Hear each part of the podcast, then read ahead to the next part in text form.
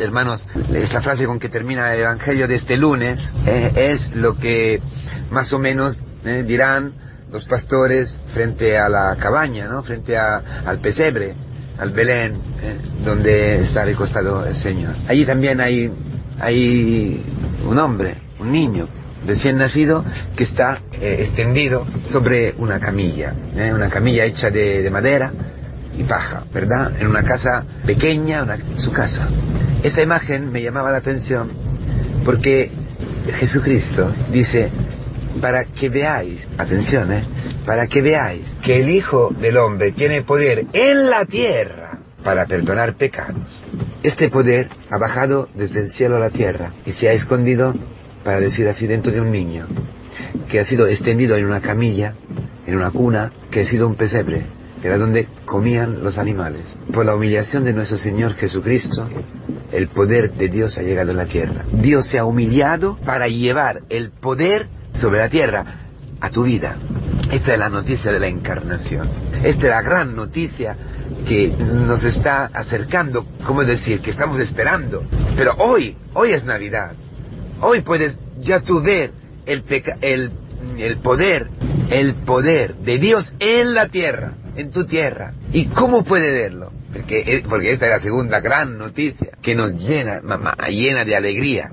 Hoy, en este lunes, a mí me, me, está ayudando muchísimo, viendo mis debilidades, viendo neurosis, mi, muchas veces, ¿no? Mi ira, mi, mi debilidad.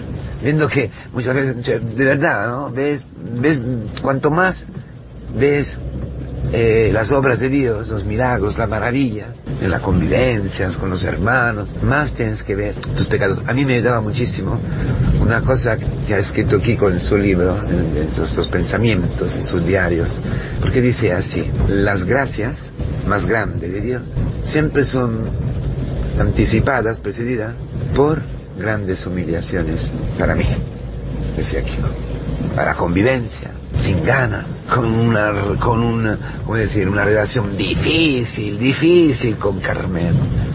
Humillado, o, contrastado, o no entendido, o, no, nada, como, ¿no? Teniendo que ver, dice, mi pecado, mis pecados. Llegando allí en la convivencia sin ninguna gana, con solamente gana de huirme, de esconderme, que no soy digno. Siempre hay humillación. Antes de grandes dones, antes de grandes milagros, antes siempre hay grandes humillaciones en mi vida.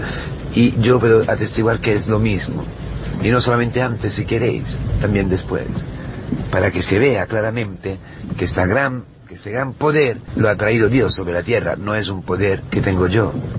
El adviento es este, esta aceptación, esta toma de conciencia y esta aceptación de nuestra propia realidad. No te asombres si, eres lo que eres, si eres un paralítico. Y hay algunos que, que han puesto interés para mí algunos que, que, se, que se está jugando, se ha jugado la vida para llevarme a Cristo, mi comunidad, mis hermanos, claro, mis catequistas, mis padres, que hay una compañía, hay una, una, una, hermandad, para decir así, hay una comunidad. Coge mi, mi, camilla y no se para de frente a las dificultades, no se para frente al gentío, no, no me lleva en el anonimado, esto es lo que hacen todos los amigos humanos, para decir así. En un estadio, o en un concierto, o en la masa. Esos grupos de amigos, ¿no? Que hacen todo lo que hacen los demás. Drogarse, o sin, llegar allí.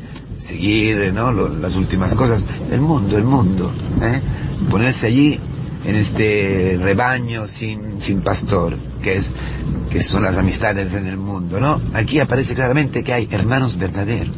Hermanos que cogen esta camilla porque Dios ha dado a, su Hijo Jesucristo el poder. Y ha hecho que este poder se humillara al punto de llegar a tu vida, a mi vida. Dice que el poder del Señor lo impulsaba a curar. Es un poder que no se puede detener, que explode. Es un amor difusivo que impulsa a curar, impulsa a sanar. Entonces todos estos elementos dicen que es es, que será esta semana para todos nosotros, que será este adviento, que es este adviento, que es esto, nuestra vida, hermano. Vivir constantemente experimentando que hay unos hermanos, hay una iglesia que con amor, con paciencia, con celo, me lleva hacia Cristo para poner en la camilla en el centro, delante de Jesús. O sea, no, no me esconde. Los hermanos no me permiten que yo me esconda, sino que descolgan y, y me ponen en el centro, al medio de todo, sí, frente a Cristo, porque esto es necesario, que se vea muy claramente que yo soy un enfermo, que yo soy un paralítico. Si tengo que ser un cura, es humillante, pero no hay, no hay otra posibilidad, hermanos, que la iglesia, los hermanos, es decir, la relación también con los hermanos, la relación, lo, que estamos viviendo, ¿no? En, nuestras comunidades, nos ponen en el centro, descubren nuestra enfermedad, nuestra, nuestras parálisis. Si no, no puedo ser cura, no puedes ser familia misión, no puedes casarte. Si, si tú no apareces delante de tu, de tu novia, de tu novio, así como eres, en una camilla, incapaz de amar, incapaz de moverte, incapaz de servir, incapaz de, pensar bien del otro. Y esto se nos viene a la luz frente a Cristo en la comunidad, en la casa, en la intimidad, no puede ser curado. Entonces, no se puede ver en la tierra que Dios tiene, que dado a Cristo, el poder de perdonar los pecados. Porque el perdón de los pecados de todo. Cristo ha venido para perdonar los pecados. Cristo ha venido para liberarnos de la de la, de la esclavitud, de las cadenas de hierro, eh, que nos impiden volver, convertirnos, volver a Dios, que nos obligan a vivir, que antes nos han hecho pecar. Hemos perdido el paraíso, hemos perdido la comunión con Dios, y entonces luego nos, atan para que no, no volvemos a, a, Él, para que no, no miramos a Él, para que vivimos eternamente en este infierno que es el desierto, condenados a esta cama esta camilla.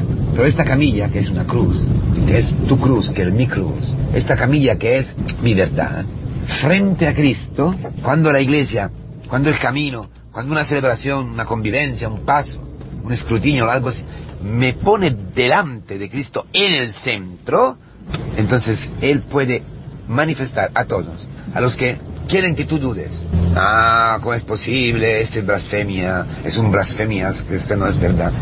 Esto tiene, ofrece la ocasión a Cristo para enseñar, para mostrar, para cumplir el poder eterno, sin límites, el poder divino en la tierra. Este niño tiene este poder.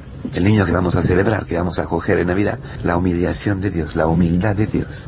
Es lo que estamos viviendo en nuestro camino, en este adviento, en nuestra comunidad, rezando con los hermanos, viviendo con los hermanos, dejando que la iglesia, que los hermanos, que el amor de los hermanos, quien de verdad nos, nos quiere, no el mundo, no, juntos a los catequistas, nos pongan en la verdad, para que todos los días nosotros podemos decir, como los pastores en la cabaña, en el Belén, hoy hemos visto cosas que nunca se habían visto, admirables, y, y volver a casa, y volver a nuestra intimidad, a nuestra familia, volver a nuestra vida, caminando y dando gloria la, benediciendo, glorificando, dando glorias a Dios, que es la última etapa, ¿no? La, vida cristiana, alabanza. Después, porque ves al otro, en el otro a Cristo, porque te has podido levantar y ver enfrente al otro. Lo puedes ver ya, como una persona resucitada. Ya lo puedes ver, cara a cara, ojos a ojos, y reconocer el mismo Cristo que ha sanado a ti, el mismo Cristo que vive y sana a tu mujer, a tus hijos, a tu marido, a los hermanos. Esto es la obra que hace el Señor el poder que viene en la tierra. Lo que nos empuja, porque el adviento es esto, hermano.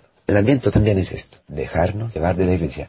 Atender, esperar, preparar, es dejarnos llevar por la iglesia. Confiar nuestra debilidad, nuestra parálisis a la iglesia.